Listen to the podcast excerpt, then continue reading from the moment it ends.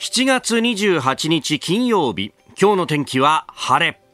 日本放送飯田浩二の OK 工事アップ。朝6時を過ぎました。おはようございます。日本放送アナウンサーの飯田浩二です。おはようございます。日本放送アナウンサーの新業一華です。日本放送飯田浩二の OK 工事アップ。この後8時まで生放送です、えー、7月もいよいよ終わらんとしております、ね、そうですよね。そうですよ。まああの月末はね、えー、本当迫ったところは31日が月曜日なんで、はい、えー、この週末を超えてというところですけれどもまあまあまあでもねえー、えー、そうか7月も終わるかと。あっという間ですね、ねもう。もう夏休みに入ってという方も多いし、うん、もう時効の挨拶はお熱ございますになってるし、この1か月はなんか目まぐるしい感じが、ね、えー、新業アナウンサーは秋田にね、えー、取材にも行って、えー、豪雨もありというところでありました。えー、日本放送では、あ義援金もお受けしておりますんで、あの、よろしければ、あぜひ、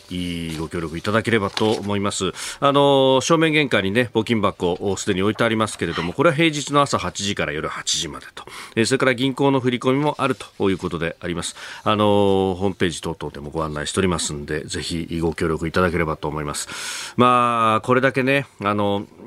列島全体で見ると雨が降っているところもあるということですが、関東は本当雨が降らない。もう暑い暑いというね、日が続いておりますが、えー、夏休みにも入りましたんで、まあ、量を求めてですね、えー、プールや海にという方もいらっしゃると思いますけれども、あのー、私は横須賀の出身なんで、まあ、確かに夏休みっていうとですね、まあ、あのー親に、えー、海水浴に連れてってもらったりとか、あとある程度こう、年行くともう自分たちでね、えー、自転車乗って、あの、海まで行ってみたいなことをやってたんですけど、まあ、あのー、やっぱそのね、えー、気をつけて海に入れよっていうね、で、そこで、あの、いろんなことをこう、なんとなく年長者から教わったりとかっていう、あるいは自分が怖い思いしながらですね、えー、あ、こうやったら、あ岸に戻れんだな、みたいなことをね、うんうん、体感で学んだりとかしてましたけど、はいあのやっぱあんまりこう海が間近にないところで育った人なんかに聞くとあそんなことがあるんだ知らなかったみたいなことを言われるんですがほらあの離岸流っていうのがあるじゃないですか。外に向かってね沖合に向かってこう流れがあるから、はい、それに流されちゃうとあの知らず知らずのうちにね結構あの外まで、えー、持ってかれてしまうと、でそういう時にあの離岸流に逆らって一生懸命一生懸命岸に向かって泳いでも全くこう歯が立たないんで。そうなんですよ、ね、体力ね消耗しちゃいますからね。うん、そういう時はあの横に向かって泳ぐんだぞと。で、あの、岸に平行に泳いでいくと、どっかで今度は岸に向かっての流れに、えー、ぶち当たるから、そこで、あの、岸まで、あの、流れに任せて泳いでいって、で、えー、あとは、あの、どんなに遠くても、陸を歩いてくる分には、えー、溺れることはないんだからと。うんうん、で、そうすれば帰ってこれるんだと。で、あの、怖くなったら、あんまり遠くに離れてね、怖いようだったら、こう、ジグザグに右行ったり左行ったりしながら、あの流れを掴んで戻っといでということを言われたんですけど、言われたもんなんですけど、私なんかは。これ結構ね、あの、そう近所の人と、まあ、パパ友なんかと飲んでですね、あのねえー、海入るとなるとこんなこと言われたよねなんて話するとあそうなんですか知らなかったです言われるもんなんだよね。まあ、あの結構そういうこうなんかね、あの別にどこに書いてあるもんでもないけどなんとなくこう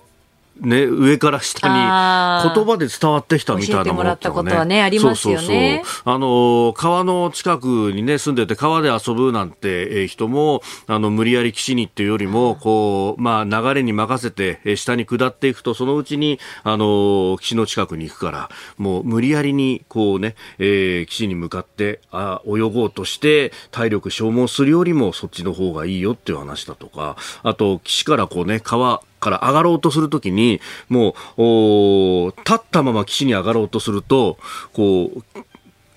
あの、川底の土が崩れちゃって、はい、足元が崩れちゃって、足取られて、流されちゃったりとか上がれなくなるんでもうギリギリまで浮いてって浮いてってお腹するぐらいまで浮いてってそこからほふ前進みたいにして上がっていくとうまいこと上がれるんだよというようなこととかね舌を崩さずに上がれるんだよとか、なんかそういうこう、まあ、昔のこうおじいちゃんとかおばあちゃんの知恵みたいなものっていうのが、はいはい、そういやなんか知らず知らずのうちにそういうのが染み込むように覚えてったんだなっていうのをね夏になるとふと思い出したりなんかしますけど本当毎日のようにねあの水にまつわる事故っていうものが、えー、言われていたりなんかもいたします。えー、それからね、あのー、ね、子供がこう、溺れかかってるとかなんとかっていうことになると、大人が飛び込んでって助けようとするんだけど、それよりは、あの、ロープとかをこう探して、で、そこで手繰り寄せたりとかっていう方が、あのー、本当、一緒になって沈んでいってしまうというような事故を防ぐこともできるというようなこともありますんで、ちょっとね、そういうのも、まあ、最近はあの、ちょっと調べるとネットなんかで載ってたりなんかもするんですけれども、えー、いろいろ気をつけていただければと思います。えー、夏休みにすでに入っております。今日も何度？30? 今日はです、東京都心36度ですね。一方で熱中症にも気をつけなきゃねというところでもあります。あなたの声を届けます。リスナーズオピニオン。この OK 工事アップは、リスナーのあなた、コメンテーター、私、田新行アナウンサー、番組スタッフ、みんなで作り上げるニュース番組です。えー、ぜひ、メールやツイッターを使って、えー、お寄せ、えー、ご意見をお寄せいただければと思います。離岸流についてっていうのはね、あのー、いろいろね、いただいております。そう。おやっぱりおもちゃとかが流されちゃったりしても取り行かないでねとかね。あそうですね、えー、そうそうそう。あ長門の男さん、えー、山口の長門の出身ということで、海に行ったら気をつけるもの3選、離岸流と、そして漂流物、あ、これもね、何入ってるかわかんないからと。確かに。そしてクラゲと。クラゲね。イラという。ああ、なるほど。電気クラゲのことをイラって言うんだ。あの、エボ、カツオのエボシってやつですね。ありますね。綺麗だなって思っちゃうと危ないっていう、ね、そうそうそうそうそうそうそう、ん、なんか、なんか、横須賀のあたりだと、お盆過ぎから出るみたいなこと昔は言われてたんだけど、でも最近は結構早くからもういるんだよって話がね。ああ、あれはあの、触手が結構長いから、ね、えー、打ち上がったものをこう、触りに行ったりなんかすると、実は足で踏んづけたりなんかするっていうね。そうそう、気をつけなきゃって話がありますが。さて、えー、今朝のコメンテーターは総実総合研究所チーフエコノミストの吉崎達彦さんです、えー、この後6時半過ぎからご登場。まずはビッグモーターについて損保ジャパン、えー、虚偽報告の疑いが浮上というニュースも出てきました、えー、そしてヨーロッパ中央銀行の意思決定0.25%の追加利上げ。アメリカも追加利上げが決定。しましたね、えー、さらにおはようニュースネットワークのゾーンではじゃあ日本はというところで日本の金融政策決定会合の見通しについて、えー、それからえー、EV 充電器の企画について、ホンダや GM、メルセデスなど7社が北米で、まあ、共同で会社を作るんだというニュースが入ってきております。えー、さらには林外務大臣のインド、アフリカ歴訪、そして最低賃金についても取り上げます。いただいたオピニオン、この後ご紹介します。本音のオピニオンをお待ちしています。ここが気になるのコーナーです。スタジオ長官各紙が入ってまいりました。まあ今日の紙面はね、バラバラという感じなんですが、後ほど取り上げるニュースも結構入ってきております。えー、まず朝日新聞ですけれども、保険証廃止延期を示唆、首相、現場の意見聞くということで、あの、福岡を総理視察されたんですね。で、えー、そこで、えー、記者団の取材に答えて、うん医療関係者の意見を含め現場の意見を伺いながら対応を考えていきたいとあのマイナ保険証への移行に伴って来年秋に健康保険証現行のものは廃止するんだということ。で、今週ね、あの、河野デジタル担当大臣にもインタビューをしましたけれども、そこでもこのね、保険証の廃止について、まあ、いろんなところから延期する、したらどうかという話が出てますけれども、というふうに振ったところ、まあ、河野さんは、いや、お尻決めないとこれ進むも進まなくなっちゃうからね、という趣旨の発言をされていたんですけれども、いや、ここで対象がはしご外すっていうのは河野さんにとっては辛いことになるよね、というね、ね、えー、話であります。まあまあ、あね、ただ、あの、現地は取ら取らないということで、とえー、取らせてはいないと、まあ、まだ対応考え中というようなね、えー、ところのようです。えー、それから、読売新聞は東京オリンピック・パラリンピックをめぐる談合事件について、えー、東京五輪電通談合一部認める初公判テスト大会立案ということで、えー、広告最大手電通グループと、そして、えー、この電通の元スポーツ局局長補の辺見被告の初公判が昨日開かれたということで、えー、これについてであります。えー、そしてこれも後ほど取り上げますが毎日新聞一面トップ最低賃金1000円台決着へ審議会、えー、全国平均初の大台ということであります。それからビッグモーターに関して損保ジャパン前身に在籍ビッグモーター不正前副社長関係性深くと。まああのね、えー、会見をした社長の息子にあたる方だそうでありますが、えー、損保ジャパンになる前の日本講和損保という会社に、えー、所属をしていたことが分かったということで、まあ、その辺からどういうつながりがあったんだとかね、えー、そういう話にもなっております。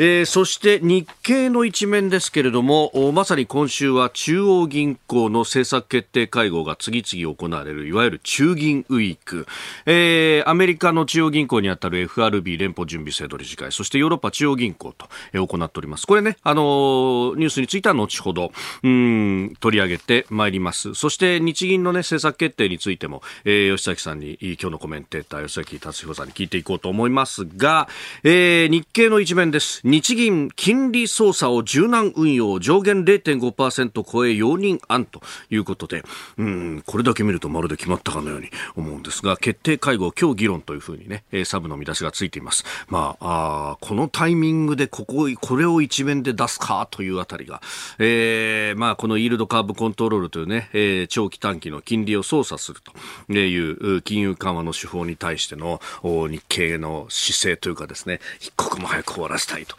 いうようなあたりが見えてまいりますが、記事読むと、まあ、あの、上限は0.5%で据え置くんだけれども、場合によっちゃちょっと、これを拡大させてもいいみたいなことをですね、議論してるんだと、日経はそう報じているわけですけれども、まあ、これ、えー、記事が出てですね、えー、電子版ではもう、明け方頃には出てますんで、えー、いろいろと、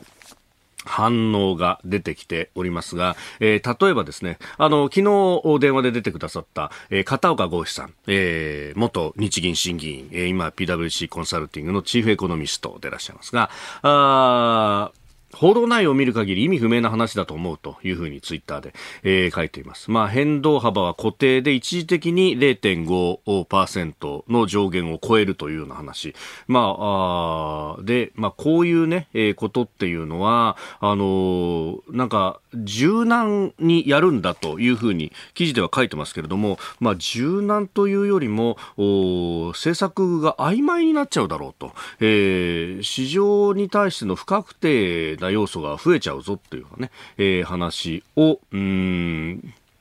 えー、指摘していますね。あまあ、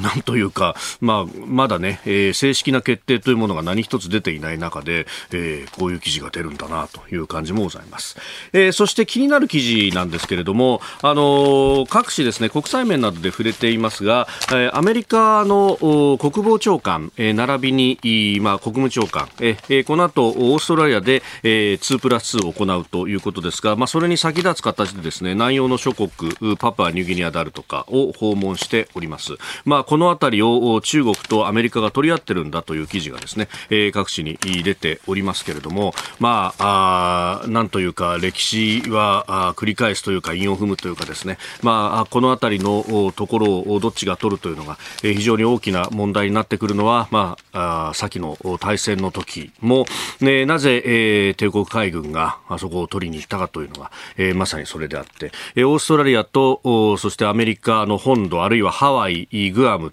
というあたりをこうつなぐラインにちょうどあの南洋の島々が位置をしているとだからこそガダルカナダであったりとかラバウルに、えー、航空基地を作ったりというようなことを、まあ、日本帝国海軍もやったんだという話なんですがうんここに関してというのはさらに、まあ、日本にとっては一言ではないというところがあって、えーまあ、今南シナ海が非常にきな臭いというふうにも言われております。で、えー台湾で例えば有事があった際には南シナ海の、えー、を中国は自分たちの海にしようとするだろうと。でそうすると、まあ、日本にとってはですね、えー、油を運ぶ船が、え、今はもう1日に何隻もあそこを通ってくるんですがそれが通れなくなると。で油を満載した船っていうのは、えー、当然ながら、まあ、荷物ですごく重くなってますんで、えー、喫水線がこう深くなると、ねえー、いうことになると浅い海ではこう通ることができないと。でじゃあ南シナ海通れないということになるとうん、今度はですね、あの、インドネシアのあたりからオーストラリアの北を迂回すればいいというふうに思いがちなんですが、あそこの海っていうのは結構深い、あ浅いので、えー、下手をするとオーストラリアの南から迂回してこなきゃならないと。で、オーストラリアの南から迂回してきて北に上がろうとした時にぶち当たるのが、まさにその南洋の島々ということになって、ここをどっちが取るかというのは日本にとっても非常に大きな問題になってまいります。ここが気になるでした。えー、コメンテーターの方々、この時間からご登場ということなんですが、はい、えー、今日のコメンテーター、吉崎達彦さん、ちょっとね、今、渋滞に巻き込まれてい、えー、遅れていらっしゃるということであります。確かにね、あの道路交通情報センターのサイトなんか見ると、いつもよりも混んでるのかもなという感じであります。まあ、月末ということもね、えー、あるし、夏休みに入っているというようなこともあるようであります。さあ、あこの時間取り上げる予定でありましたのは、ビッグモーターによる自動車保険の不正請求問題について、今、新業アナウンサーもニュースで読んでくれましたけどね、あの金融庁に対して、えー、不正の指示は確認認できなかったというふうに、まあ、虚偽の報告をしていたことが分かったということで、まあ、中に出向で、ね、入っている人たちは当然ながら事情を知ってたけれども、点々点というところであります。まあまあまあ、このあたりですね。えーまあ、この損害保険の、ね、業界の人とか、あるいはあのいろんなこの仕組みを、ね、解説する記事なんかを読むと、なるほどねと思うのが、まあ、あの例えばこの事故を起こした車をじゃどこで修理をするかというときに、まあ、入庫紹介という形でビッグモーターのお、ねえ、工場を紹介をすると、そうすると板金の工場は儲かりますよねという話なんですが、えー、それをやることによって、えー、まあそこで、えー、ビッグモーターに1個損害保険会社として貸しを作ると、えー、新規の顧客の紹介を5人分ぐらい、えー、1台につき、やってくれるというようなことが、えー、ビッグモーターとこの損保ジャパンの間ではあったらしいというようなことがあってですね、まあそうすると、えー、損害保険会社にとっても悪い話じゃないと、むしろ顧客をたくさん紹介してくれる大口の太い客だということになってくると。で、その太い客がですね、まああの、いろいろこうやってるけれども、うん、どうしようかと。まあ、現場としてはいろいろ把握はしてるけれども、じゃあこれを会社に上げたときに、えー、どうするかというのは、まあ、そこで判断があったんだろうというようなことがですね、いろいろとこう出てきていると。まあ、ネット上なんか見るとね、いろんなことが転がってき、えー、ているなという感じがございます。えー、ということで、まあ、吉崎さん、後ほどご登場となります。えー、お送りしております、飯田浩二の OK 工事アップこの後8時まで生放送です。コメンテーターの方々、あ今日はこの時間からご登場でございます。えー、今朝は総実総合研究所チーフエコノミスト吉崎達彦さんです。おはようございます。はい、おはようございます。よろしくお願いします。よろしくお願いします。渋滞大変でしたね。本当にね、だからこれは明日、ええ、隅田川花火が4年ぶりで来るわけですよ。はいはいはいはい、はい、で、どうも、え、今日のうちに全部トラックとか動かなきゃいけないってことで、もう大渋滞なんです。はい、あの辺の、そうですよね、問屋さんとかなんとか、もう動けなくなっちゃうっていう。そう、明日はだからもう多分浅草の辺とか大変なことになるんじゃないですかね。えー、そうですよね。4年ぶりだから相当な人でも見込まれるしっていうね。なるほど。いやいやいや。でも結構ね、そういうこう、イベントごとで、はい、そういえばコロナの前はいろいろ影響を受けてたけど、普通にやってたよなっていうね。そう久々なんでびっくりしました。4年ぶりの夏ですよ、本当に。ね、さああ、吉崎さんのプロフィール簡単でございますが、ご紹介いたします。えー、1960年、富山県のお生まれです。えー、官兵衛さんの愛称で、えー、名前で親しまれるエコノミストでいらっしゃいまして、アメリカなどを中心とする国際問題の研究家でもいらっしゃいます。えー、また、日銀第28代総裁、早見氏の懐刀だったことも知られていて、そして競馬にも大変お詳しい。夏競馬いかがですか？夏競馬ね、面白いですね。えー私あのあのもう4年ぶりにこれまで福島競馬に行ってきましてそうですか。僕大好きなんですがそこ。なんちゅうんですかね客層がいいんですね。あ、えー、あの今年の七夕賞1万5千人の人出だった、だそうですけども、そうですか、1万5000円、えー、珍しく単勝で取れましたね。おっと、えー、ただ、隣一緒に行った人が18万馬券っていうのが当てちゃって、ね、マジっすか。本当に。景気のいい話いや、すごかったな、あれは。いや、でもあの、福島競馬の夏の雰囲気って本当ね、あそこもまたね、えー、駅からバスちょっと乗って、そうそうそうね、市街地の中にあるっていう、ね。いやいや、もうね、いいですね、あの雰囲気ね。だから地元の人がふらっと来るみたいな、こう愛されてる感じありますもんね。ななんかね、もうあれはね、同窓会を競馬場でやるんだそうです。あそうなんですか、えー、そういう。要するにあの、まあ、全国に散ってた人たちが、夏になると帰ってきて、そうか、お盆と一緒に。で、競馬場で、おお、久しぶり 元気だったかなるほど。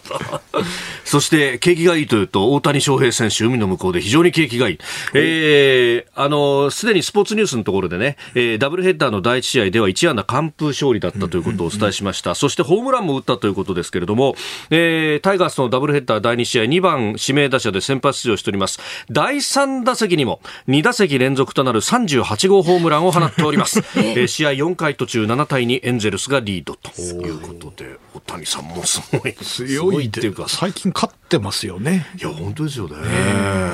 ねよく、なおえって言うんですよね。そうですよね。なおエンゼルス。なおエンゼルスは、てんてんてんというね。てんてん最近勝ってるからいいですね。うん。えー、ということで、大谷選手の情報もお伝えしました。さらには、株と為替の動きもお伝えしておきます。現地27日、ニューヨーク株式市場ダウ平均株価。前の日と比べて237ドル40セント安い、3万5282ドル72セントで取引を終えました。ハイテク銘柄中心ナスダック総合指数は77.17ポイント下がって1万4000飛び50.11でした。一方円相場1ドル139円40銭付近で取引されております。まあ、昨日まで13連投であったということでさすがに今日は下がったという感じですかこれは、うん、まあなんていうんですかね、えー、気持ちよく打ってるって感じじゃないですかね。気持ちよく打ってる、え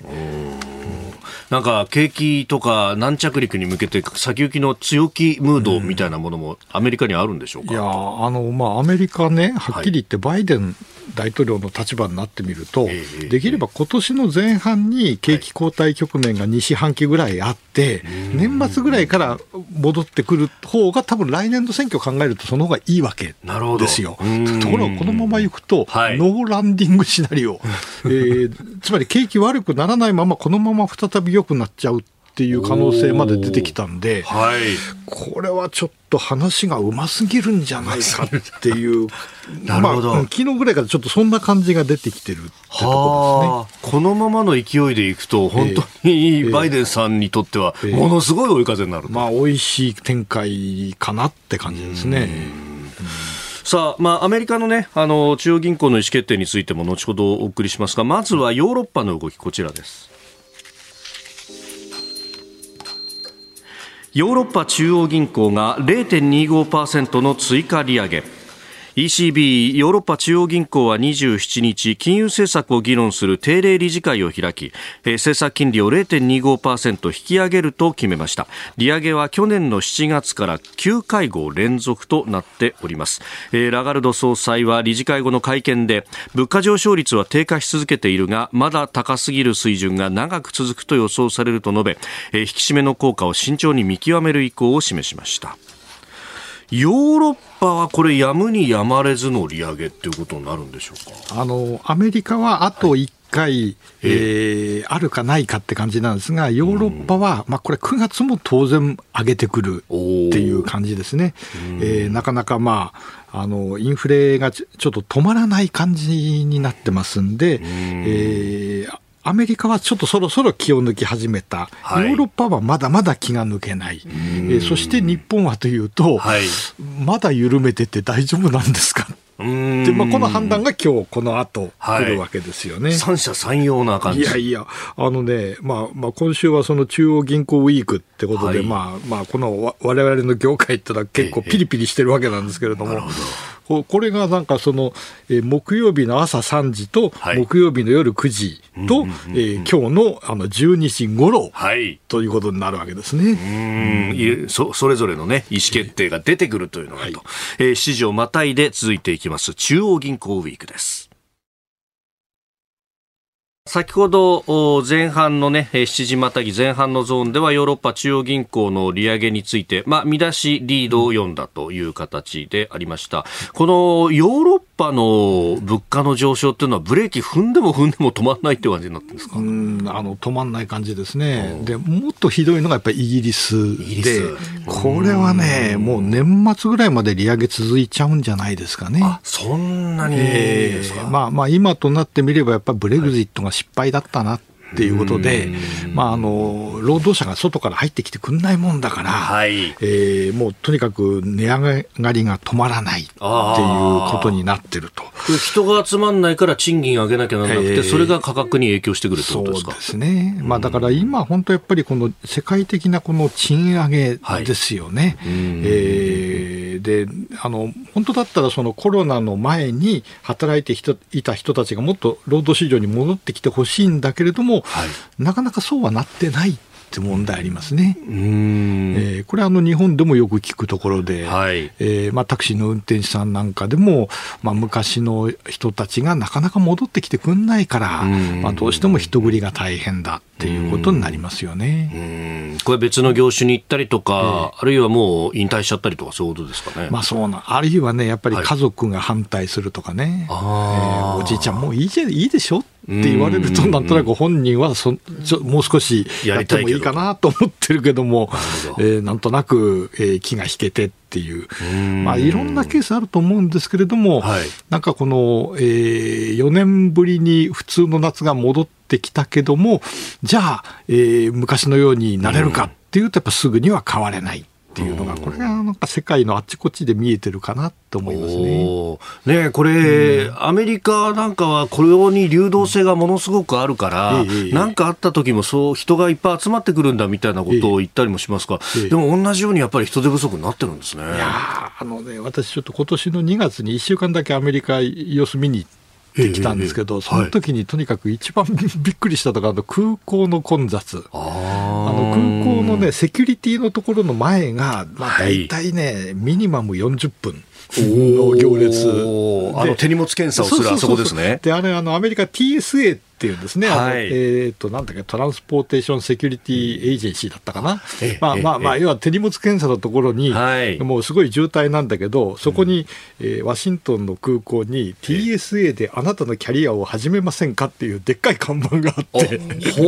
つまりこれあの、求人広告求人広告、まあ、で、確かに TSA っていうと、まあちょっとまあパブリックな感じもあるから、はい、まあ最初のジョブとしては、まあ聞こえは悪くない。なるほど。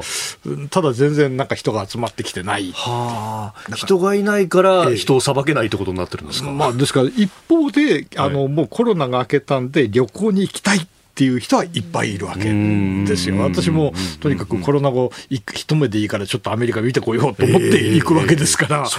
もうこのこのギャップの激しさですよね。ででこれ見てああやっぱりあの普段あのいくらあのねデータ見ててもねこういうの、えー、いっぺん実体験した方がはるかによくわかるなっていうふうに思いましたですね。いやもうあっという間に飛行機乗り遅れちゃいましたよね。40分もあそこで待たされたらね。えー、なるほど。でもそれに対しても賃金を上げてもやっぱりそもそも人がいないんだから集まらないってことになっちゃってるわけですか？まあ今ね、日本も結構そういうところありますよね、あのだからちょっと地方の都市行くとタクシーい。ない。はいあのホテルの前にあれ？一台もいないとかね、あのそういうの結構ありますよね。うんこうそれがね、うん、あの価格に転嫁、まあ、できるように日本もなってきたっちゃなってきたんですが、うん、やっぱここまでいっちゃうとちょっとまずいと、うん、アメリカに関してはこれうまいこと着地しようできるようになってきたんですか？いやこれ、それがね、まあ、はい、もう昨日の FOMC を、えー、の感じで言うと、はい、もうもうマーケットはもうこれで利上げ終わりでしょ、本当はそうじゃないの？っていうふうに見構えてんだけど、はい、パウエルさんは、いやいやいや、まだあと1回はあるんだと、それがいつになるかはまだわからないんだと、まあ、そういうあの、まあ、お互いのせめぎ合いで、はい、もうマーケットの方としては、あこれはいいいい展開だなうん、買っといてよかったって感じですよね。まあ、記者会見なんか見てても、言わそう言わそうという記者に対して、いやいやいや、まだデータ見てやるからさっていうような。感じでね。それまたね、記者の方もうまくて、テイラー・スウィフトのコンサートがすごい人手ですけど、とかね。はい、やっぱああいうところはやっぱ記者の方も攻め方うまいですよね。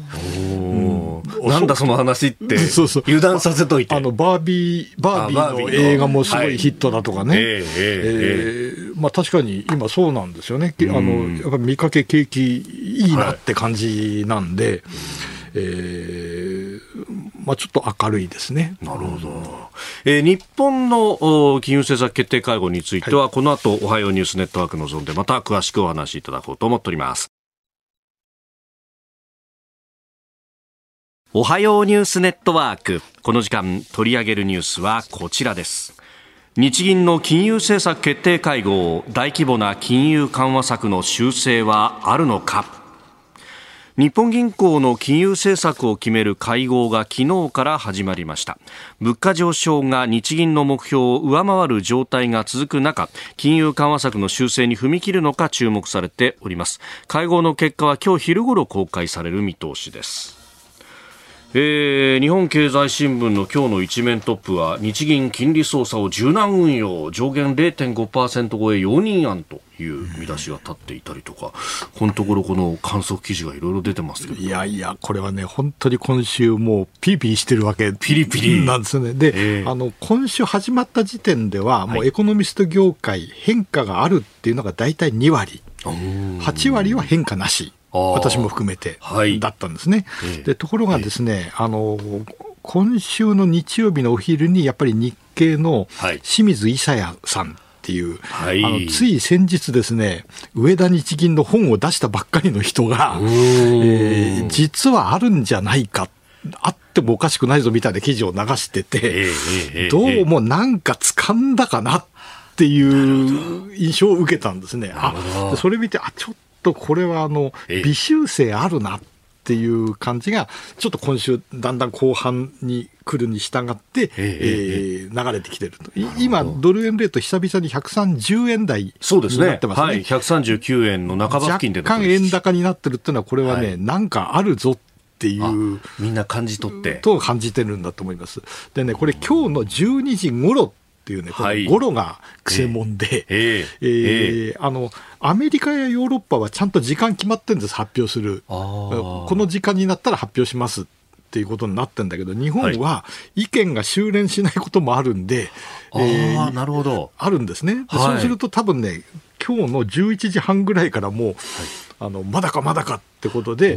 あの株価とか為替とかが微妙な動きを始めるはずなんですが、もっとすごいのは、はい、12時を過ぎてまだ出なかった時。これは相当揉めてるぞ。揉めてる。いろんな憶測が。そうそうそう。だからね今日のお昼にかけてはこれは本当にピリピリって感じですね。だこれ揉めてるってことは修正決まるんじゃないかとも読めるし、うん、揉めてるってことは最後は元さやに収まっちゃうかもとも思うしっていう。えー、あの、まあ、それで、そのさっきちょちょっとご紹介したその日経清水さんが書いた記事っていうのは、はい、まあ、今、あの、あの、注目の今、注目が集まっているのは YCC、はい、えー、長短金利コントロールというのをどうするか。はい。まあ、これのあの副作用をどうするかってことなんですけれども、はい、えー、金利の変動幅上限0.5っっていうのを、まあ、拡大するんじゃないか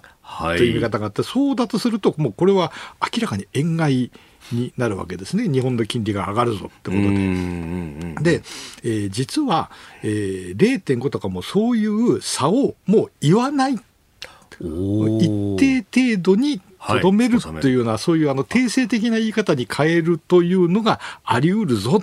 ていう、なるほどあのそういう観測が出出てるんですよ。数字でもう言わなくすると。言わなくすると。まあそうする、まあ言われてみたらその方が、はい、まああの、今までその、えー、ギリギリのところで攻防戦になって、えー、0.5に行くかどうかぐらいのところでそうするとあの、はい、もうそれこそあの外国のファンドとかも遠慮なく、えー、売り浴びせに来て、はい、これに対して日銀が防戦がいいみたいなね、えー、そういう、えー、もう大変なあの修羅場が出てくるんだけども、もうそれはもう言わないという、この手があるかっていうのが、まあ今日の見どころですかね。これね、一方で、あの、今週ちょこっと言われたのが、あの、日銀がこっちにはあんまり、この長短金利には手つけずに、物価の見通しに関してを修正するんじゃないかと。で、物価の見通しを修正するってことは、あ、物価が上がると日銀は見てるんだ、じゃあもうちょっとでこの長短金利もやめるんじゃねえか。みたいなところもありましたけど、こっちはどうですか？あのね、物価の見通しについて言うと、はい、今まで これは黒田さんも上田さんもそうだったんですけども、えー、決して地合いは強くないんで、年の後半になると、また2%を割ってきますという、まあ、はい、ちょっとあの弱気な見方だったんだけど、ただ、えー、この6月、7月ぐらいの我々の周りの物価見てて、はい、そん結構強いぞって感じがあると思うんですよね。はい、まあ、それはあの統計と実感のまあズレっていうのもあるわけでなんですけれども、はい、えー、日銀もですね、ええ、おそんなに簡単に下がらないんじゃないの？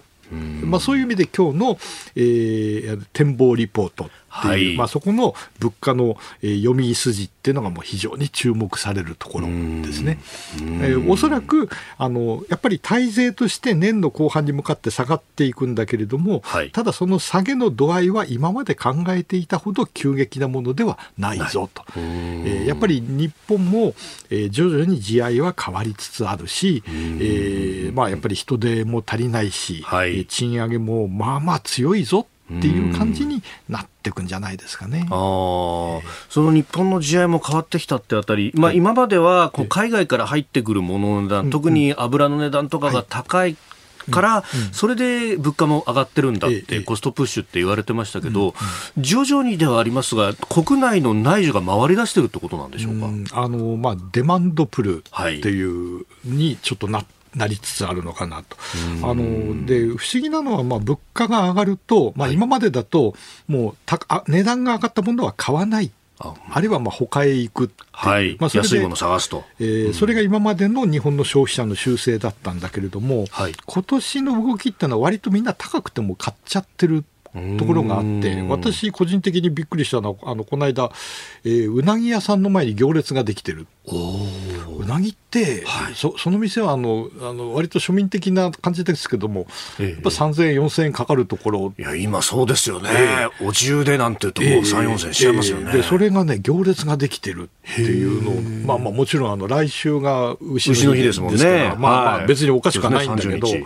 うん、あのやっぱりあのこの3年間、えー、コロナの下で、まあ、日本銀行曰く強制貯蓄っていうのがある、はい、つまり、えーまあ、消費者がお金を使い切れなかった分っていうのが50兆円ぐらい溜まってるというふうに言われてるわけなんです。はい、ですから、えー、でこの3年間っていうと四半期ベースで見るとね、えー、日本の貯蓄率って一番高い時で20%まで。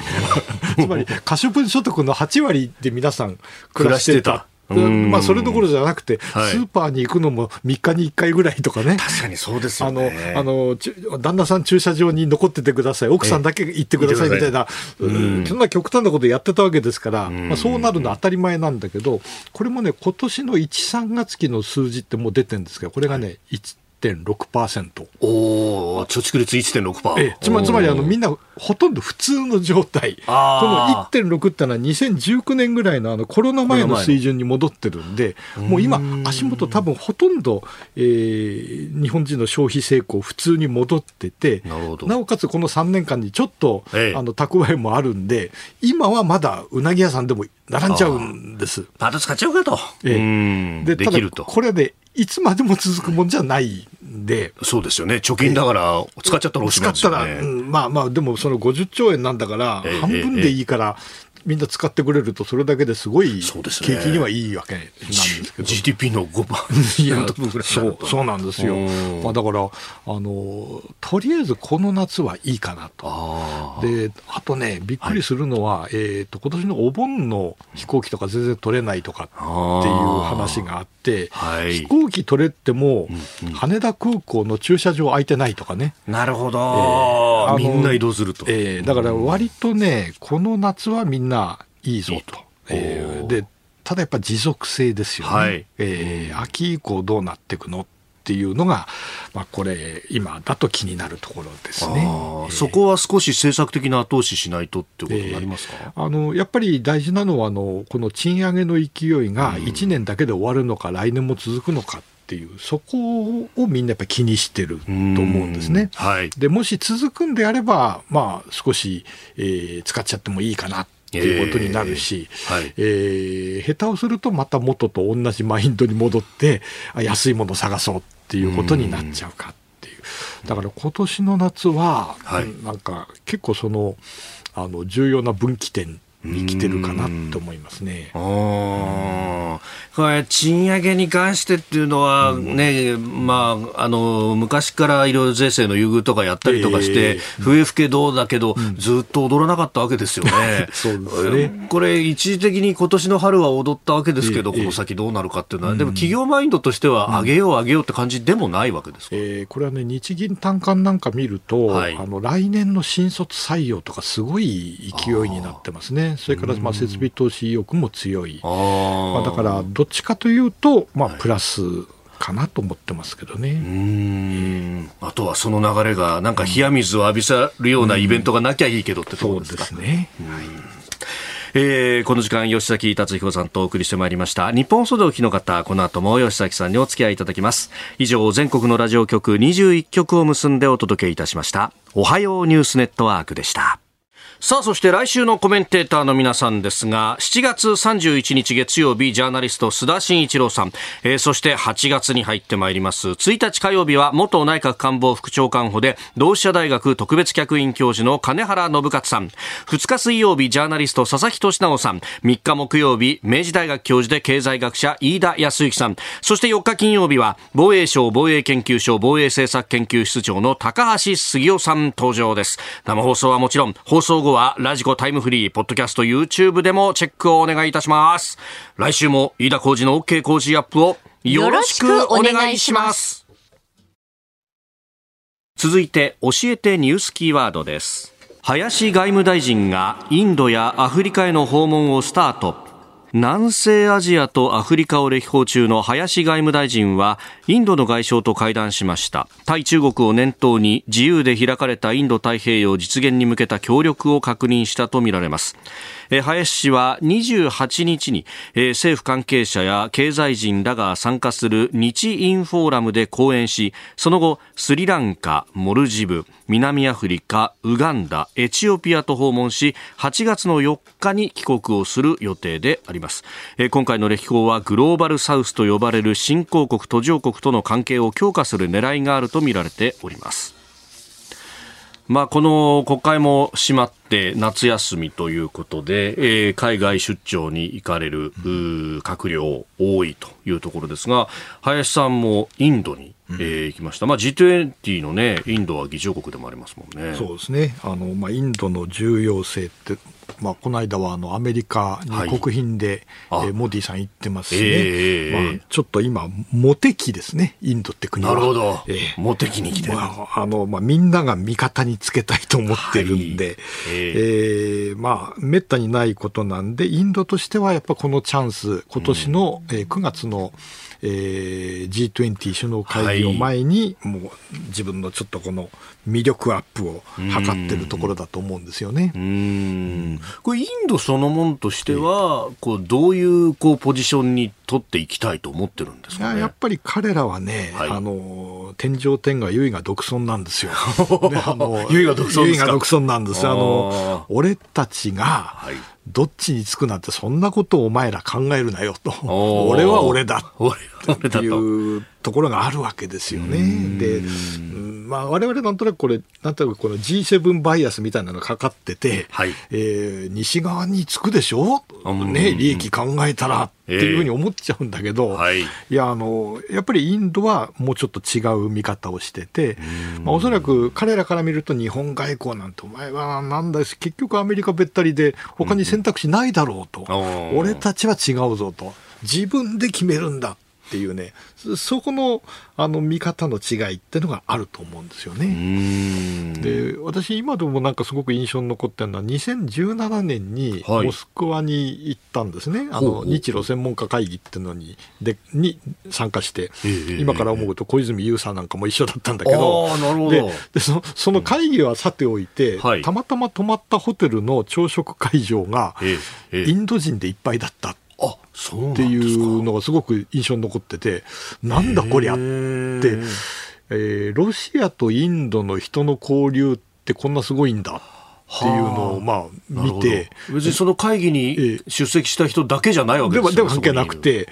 あこのロシアとインドの間の人流ってもの全く我々からもう見えてないなと、はい、もうレーダーサイドから抜けちゃってるわけなんですよね。ねはい、で考えてみたらブリックス会議っていうのがあるわけですよね、はい、ブラジル、ロシア、インド、中国、南アフリカ、でこ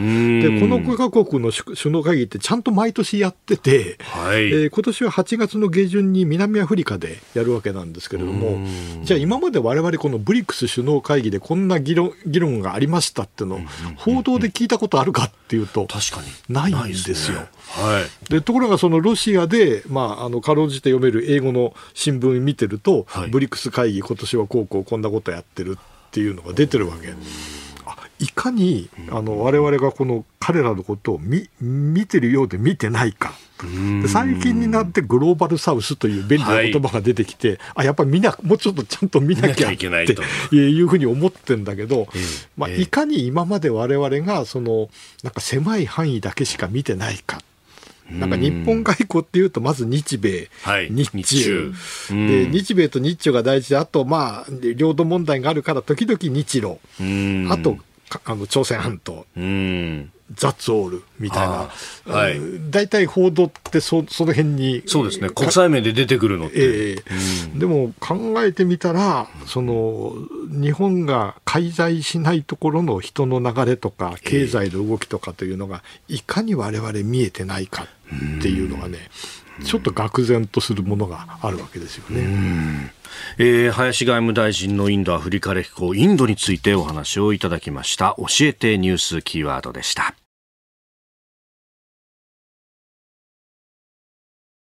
続いてここだけニューススクープアップです。この時間最後のニュースをスクープアップ!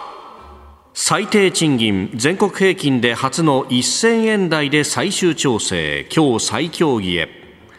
今年度の最低賃金の引き上げ幅について全国平均を現在の961円から1000円台に引き上げる方向で最終調整に入ったことが分かりました。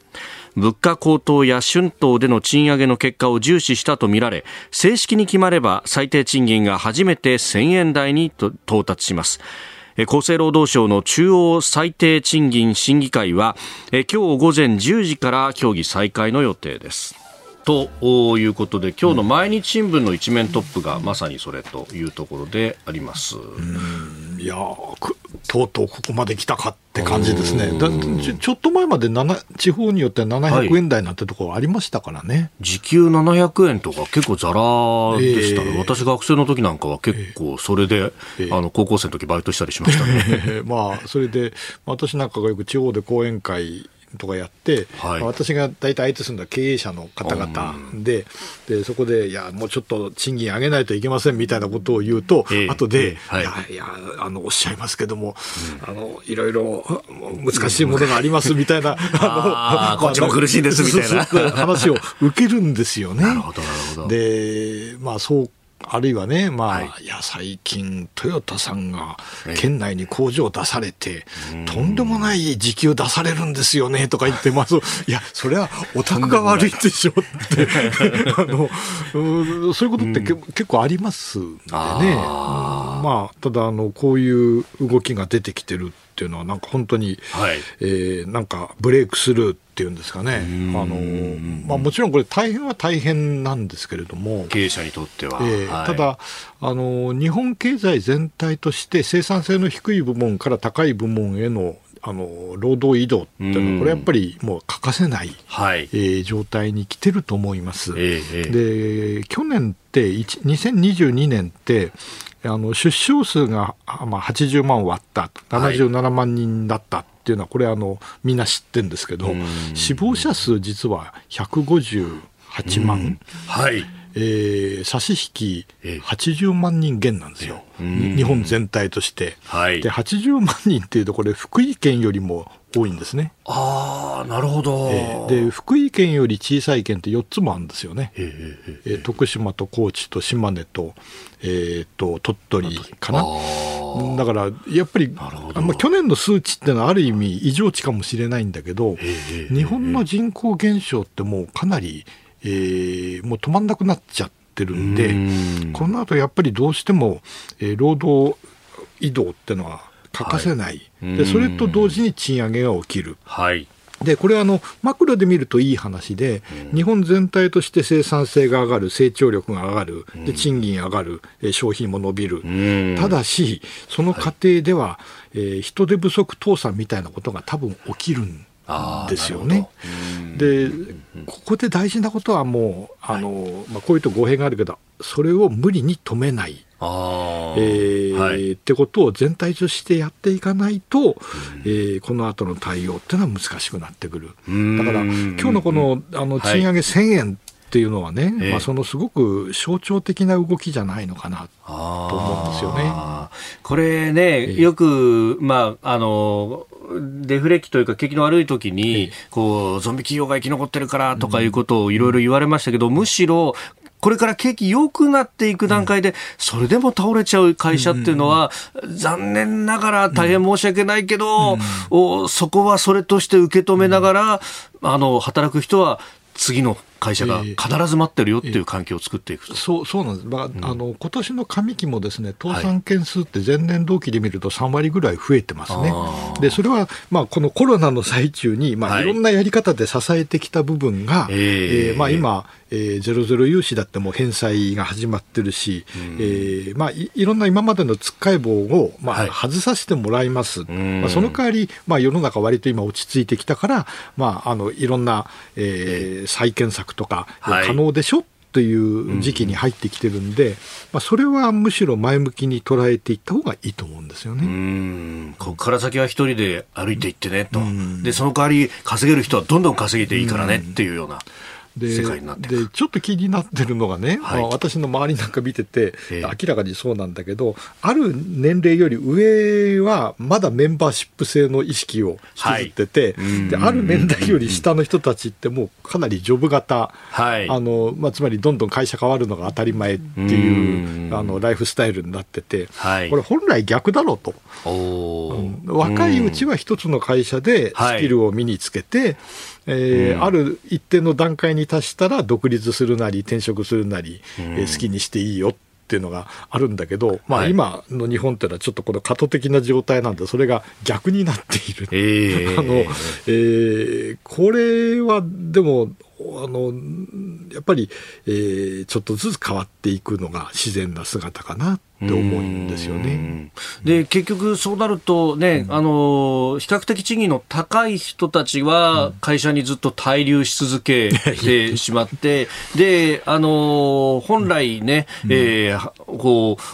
う生産性を高めてくれるような、うん、もう新しい芽をどんどん見つけてくれるような若い人たちが、あの育ったと思ったらいなくなっちゃうというのを繰り返すと、これ、企業経営者にとっても頭痛い問題でしょうね。いやそれはねよく聞きますね。あのとにかく若いやつが辞めると、はい、どうしたらいいんだと、えー、それもあの、本当に期待してたやつが辞めちゃうっていうね、はい、これはね、結構よく聞きますね、本当に。官民問わずですよね、これ結構ね。そう、官民もそうなんですよね、今ね。うんでそうなってくると、うん、次を担っていくような中堅がなかなか育たないと、えー、これあの、かつては氷河期世代なんかは、そもそも取ってなかったじゃないっていうところから始まって、えー、今、本当に中間管理職以外なり手がいないっていう話が出てきてますもんね。えー、だから、まあ今どこの職場でも若い人がなんかこのすごい希少価値があって、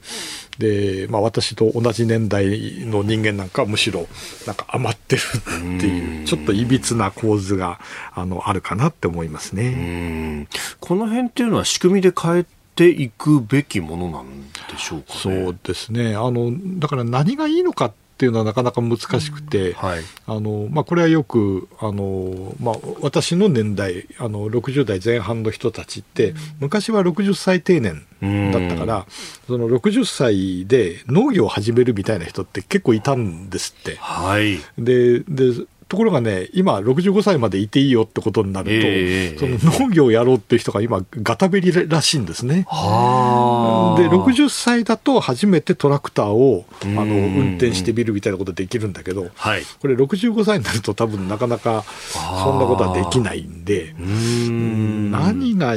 でも本人にとってどっちがいいのかっていうのはね、結構難しい問題だと思うんですよね。ただ60から再雇用だと安定はするよねというところなんでしょうね。気が楽なんですよ。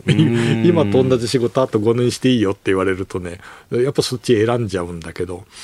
うん、でもひょっとしたらその、えー、違うチャレンジをやった方が、あの本人にとってもあのあるいは農業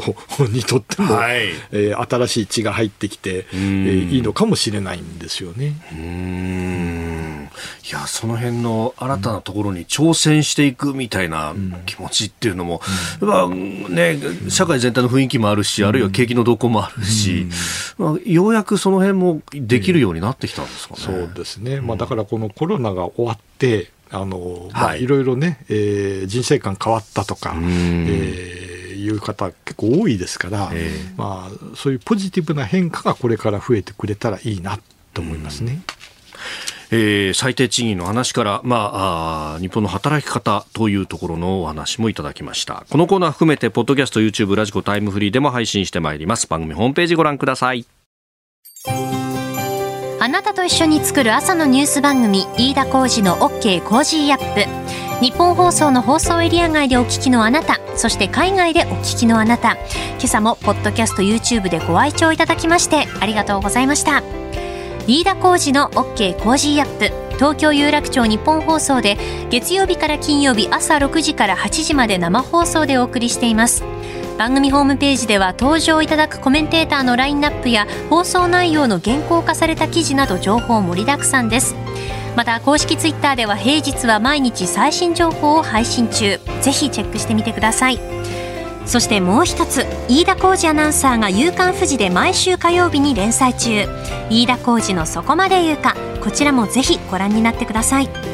忙しい朝そして移動中ニュースを少し深く知りたい時ぜひ AM、FM、ラジコはもちろん日本放送のポッドキャスト YouTube でお楽しみください。